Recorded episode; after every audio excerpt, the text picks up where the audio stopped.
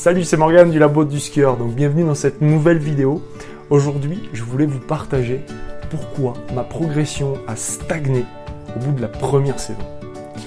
Alors, euh, c'est très simple, euh, enfin c'est très simple de vous dire ça maintenant puisque c'est passé, mais ma progression a stagné à cause d'un matériel inadapté à ma morphologie, tout simplement. Et en plus, je faisais des choses qui arrangeaient absolument rien du tout.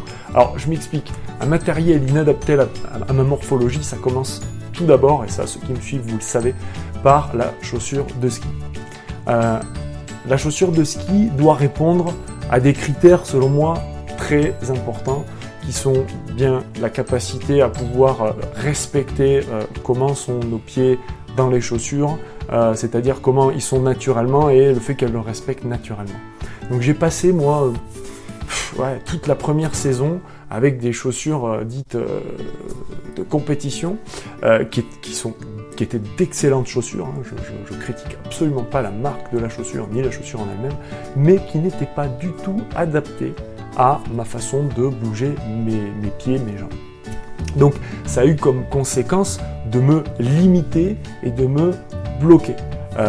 donc par exemple en termes de direction du pied, j'en parle aussi dans, une vidéo, en termes de direction du pied, euh, mes pieds, enfin les chaussures, euh, ne respectaient pas du tout la direction de mes pieds par rapport à mes tibias, hein, parce qu'il faut savoir qu'on a tous des directions de, de pieds par rapport des tibias, bref, euh, pas des problèmes, mais des distinctions de morphologie distinctes.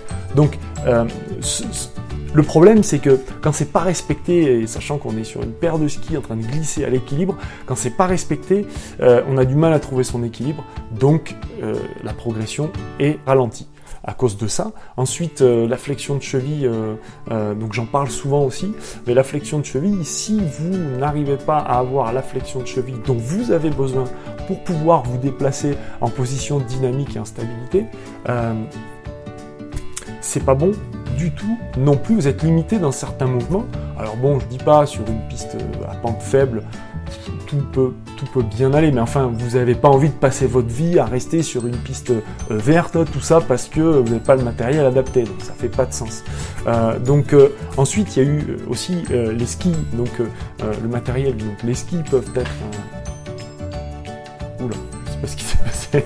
Donc aussi, les skis peuvent être très importants dans le sens où si vous voulez commencer le ski, vous êtes débutant, vous voulez commencer le ski, il va vous falloir vous prendre un matériel adapté euh, au premier mouvement que vous allez devoir exécuter. Donc il va falloir un matériel qui ait des capacités de pouvoir euh, être entre guillemets tolérant dans le sens où si vous avez besoin au début de pivoter un peu les pieds pour récupérer l'équilibre, bien qu'au niveau supérieur cette, euh, cette mécanique est complètement utilisée d'une autre manière, si vous avez besoin de pivoter vos pieds, il va falloir que les skis puissent travailler un petit peu dans, ce sens-là et soit facilité. Si je vous donne une paire de skis performance, par exemple une paire de skis de slalom quand vous débutez vous allez avoir dans ces mouvements-là les skis qui s'attrapent dans la neige, donc vous allez vivre une mauvaise expérience. En revanche, dès que vous voulez passer au niveau carving, donc carving c'est juste ski en coupé, donc c'est un peu tout ce que tout le monde veut faire quand il cherche à progresser, enfin du moins c'est les messages que je reçois. Alors le ski de carving, pour moi, il n'y a pas d'équivoque, il n'y a pas de ski euh, euh, de, débutant en carving ou d'expert en carving. Euh, non, c'est comme, si vous voulez apprendre à piloter sur un, sur un circuit, vous n'allez pas y aller avec une Twingo, vous allez y aller avec une voiture euh, qui est euh, faite, construite et réglée pour le pilotage et donc avoir les sensations du pilotage. Alors j'y connais pas grand chose en, voiture de, pilotage, mais je suppose que les suspensions, bref, la direction, bref, tout ça doit être étudié pour justement euh, permettre une, une, expérience efficace en pilotage. Donc pour les skis, c'est pareil. En tout cas pour moi, ça a été une énorme révélation.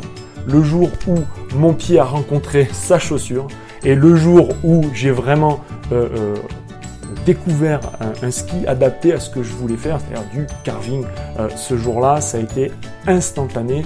le, processus s'est vraiment débloqué.